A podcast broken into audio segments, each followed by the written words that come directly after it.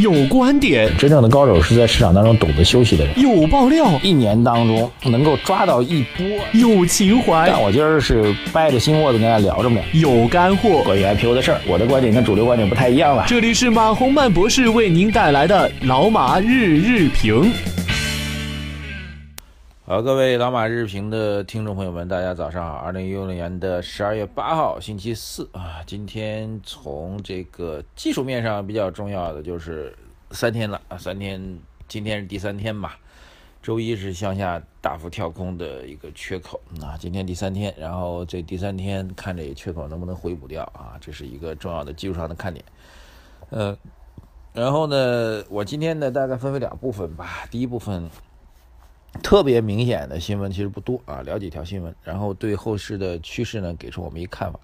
先把我们节目的这个摘要给大家讲一下啊，就总体来讲，在这次的市场的反弹过程当中吧，整个 IPO 的速度在提速，而且监管部门是乐见其成的啊。IPO 在中国的乱象和问题并没有解决，呃，上市周被爆炒啊，新股和次新股泡沫的问题依然存在啊，这个是一个。堰塞湖从一级市场转移到二级市场，这是我们第一个要说的。呃，第二要说的就是外储数据显示呢，资金还是有外流的迹象啊。然后大家关注的风格转换到底会不会出现呢？我们对这两个话题呢，也将会为大家做相关的展开。呃，接下来重点来讲一下吧，这个关于 IPO 的事情啊，这是昨天深交所的相关负责人啊，深交所的副总经理金立阳他说，现在整个发展速度在明显加快，预期这个势头会继续持续下去。他说呢，这样对整个资本市场、对实体经济的支持会有比较好的提升。原来的堰塞湖正在化解之中。新华社也发了一篇文章，他说，年内 IPO 超过两百四十家，A 股平静面对扩容提速。哈哈，这个我觉得这事儿呢有点有点阴啊。为什么叫有点阴呢？就是实际上并不是说市场从容面对着 IPO 的扩容啊，只是，呃，IPO 在整个市场的投资的这个。热点啊，除了一些主流板块，就我们一直在提的 PPP 啊、基础设施建设这些板块之外啊，市场的这个投资热点的次新股被爆炒依然存在，而次新股被爆炒过程当中存在巨大的风险，还有恶炒的问题，很多妖股都是来自于次新股啊，这个大家其实心知肚明，只不过监管部门睁一只眼闭一只眼啊，并没有做严格的查处啊，而且改革的滞后问题也非常严重啊，这注册制改革。提了很久，然后说停就停了啊！这个我觉得，并不是说市场在冷静的面对 IPO，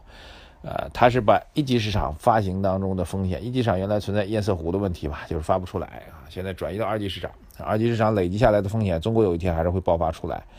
啊！新股发行制度当中的问题依然是非常非常的明显啊，只不过由于市场热点比较少，把新股和次新股继续当成热点板块来炒而已。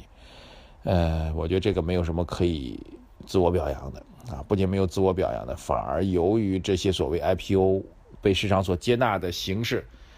导致了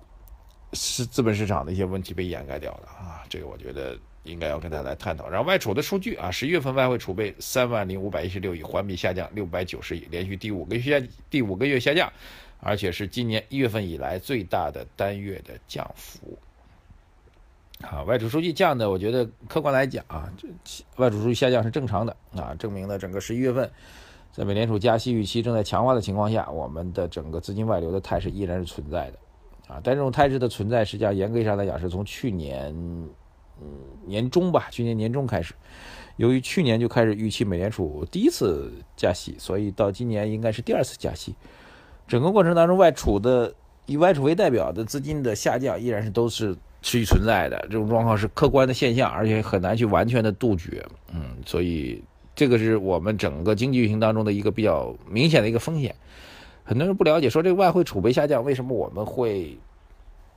有风险呢？因为中国的货币资金的创造啊，中国这个所谓货币资金创造，就是很多人说这央行发了很多货币，制造了很多泡沫。其实这个呢是对央行的误解啊。这个中国当然其中有央行的一部分责任吧，但是大多数货币创造来自于两个部分。第一个就是以房地产为代表的资本品啊，资本品他们的所造成的一个泡沫。为什么这样说呢？就比如说，呃，举一个简单例子啊，股票市场当中，这个股票公司，我们说它有一百股啊，然后它成交的一股啊，原来是十块钱，今天成交的一股成交到了十一块钱，那其实它九十九股的市场的估值都从十块钱提高到十一块钱啊。但其实如果你这一百股通通都卖出，按十十一块钱卖出，能不能成交呢？显然是成交不了的。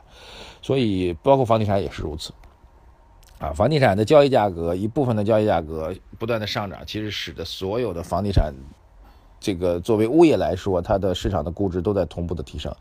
这问物业提升之后，它再去做这个房地产的抵押等等等等，都会产生这个新的货币资金啊。所以资产泡沫是一个货币创造的一个主要的来源。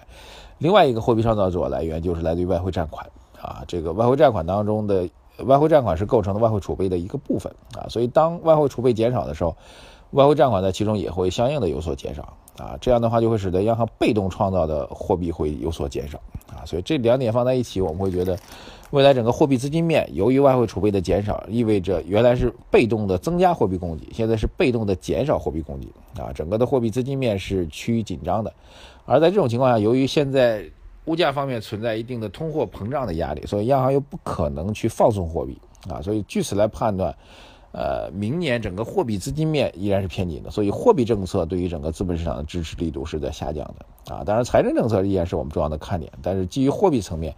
基于水涨船高的层面所推高的一些预期，在明年都会有所缓解啊，这是我们基于外汇储备的消息来给大家做的相关的一个判断吧。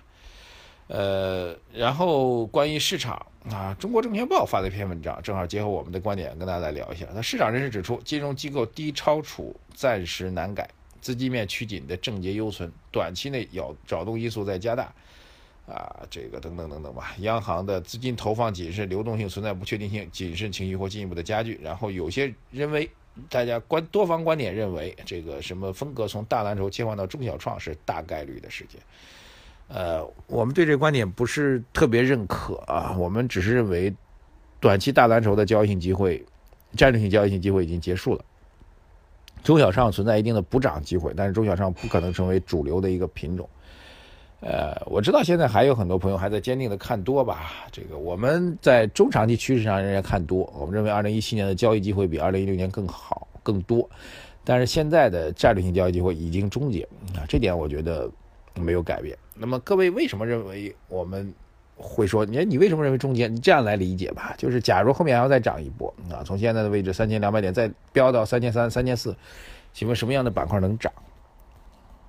呃，所有之前能够具有推动大的指数上涨的一些理由，现在其实都已经基本上消失掉了。对，PPP 啊，这个等等等等，基础设施建设呀，一带一路呀，一带一路其实并没有实质性的消息支撑啊。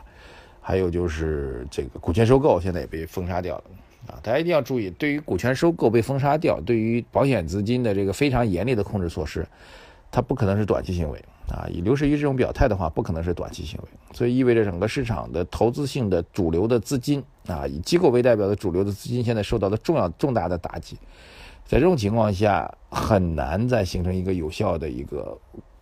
估值的板反馈的板块。换句话说，如果各位依然看多的话，那你请您告诉我，什么样的主流品种，什么样的题材，什么样的资金能够再造一波从三千二飙到三千三，再飙到三千四的这样一个板块呢？我个人觉得完全没有答案。对，所以在这种情况下，整个市场的交易形态会发生改变啊，是继续下跌、横盘震荡，还是弱势反弹？我现在不知道，但是我觉得没有必要去猜，仅此而已啊。各位如果能够回答我刚才提的这个问题的话，那我们就一起在微信公众号“财经马后炮”来交流；如果不能回答的话，那就跟我们一起来继续观望。但对于我们做节目的人来说，有点痛苦的是什么呢？就是由于我们观点一直是建议大家观望出局，所以我们的微信公众号的点击量在减少，哈。这点比较遗憾，所以大家还是多多的转发我们的微信公号，然后多多的为我们点击点赞，好不好？谢谢大家的支持，否则我们也会觉得有失落感哦。谢谢大家，再见。